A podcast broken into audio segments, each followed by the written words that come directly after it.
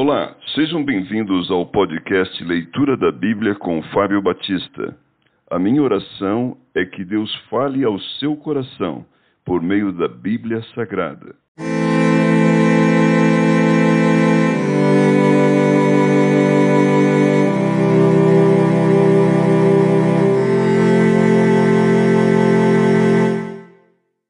Segunda Timóteo capítulo 2 Os estímulos no combate da fé e no sofrimento por Cristo. Tu, pois, filho meu, fortifica-te na graça que está em Cristo Jesus. E o que de minha parte ouviste, através de muitas testemunhas, isso mesmo transmite a homens fiéis e também idôneos para instruir a outros. Participa dos meus sofrimentos como bom soldado de Cristo Jesus. Nenhum soldado em serviço se envolve em negócios desta vida, porque o seu objetivo é satisfazer aquele que o arregimentou. Igualmente, o atleta não é coroado se não lutar segundo as normas. O lavrador que trabalha deve ser o primeiro a participar dos frutos. Pondera o que acabo de dizer, porque o Senhor te dará compreensão em todas as coisas. Lembra-te de Jesus Cristo, ressuscitado de entre os mortos, descendente de Davi, segundo o meu evangelho, pelo qual estou sofrendo até algemas, como malfeitor. Contudo, a palavra de Deus não está algemada. Por esta razão, tendo tudo suporto por causa dos eleitos, para que também eles obtenham a salvação que está em Cristo Jesus com eterna glória. Fiel é esta palavra. Se já morremos com ele, também viveremos com ele. Se perseveramos, também com ele reinaremos. Se o negamos, ele por sua vez nos negará. Se somos infiéis, ele permanece fiel, pois de maneira nenhuma pode negar-se a si mesmo.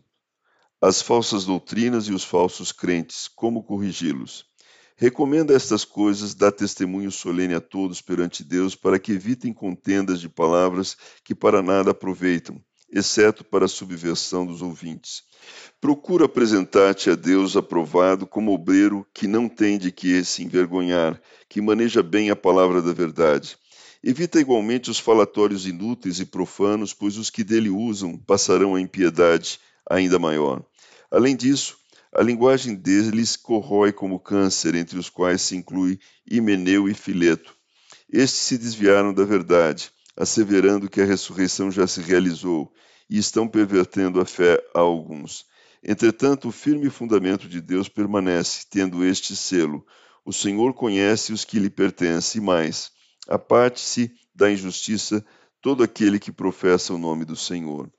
Ora, numa grande casa não há somente utensílios de ouro e de prata, há também de madeira e de barro, alguns para honra, outros, porém, para desonra.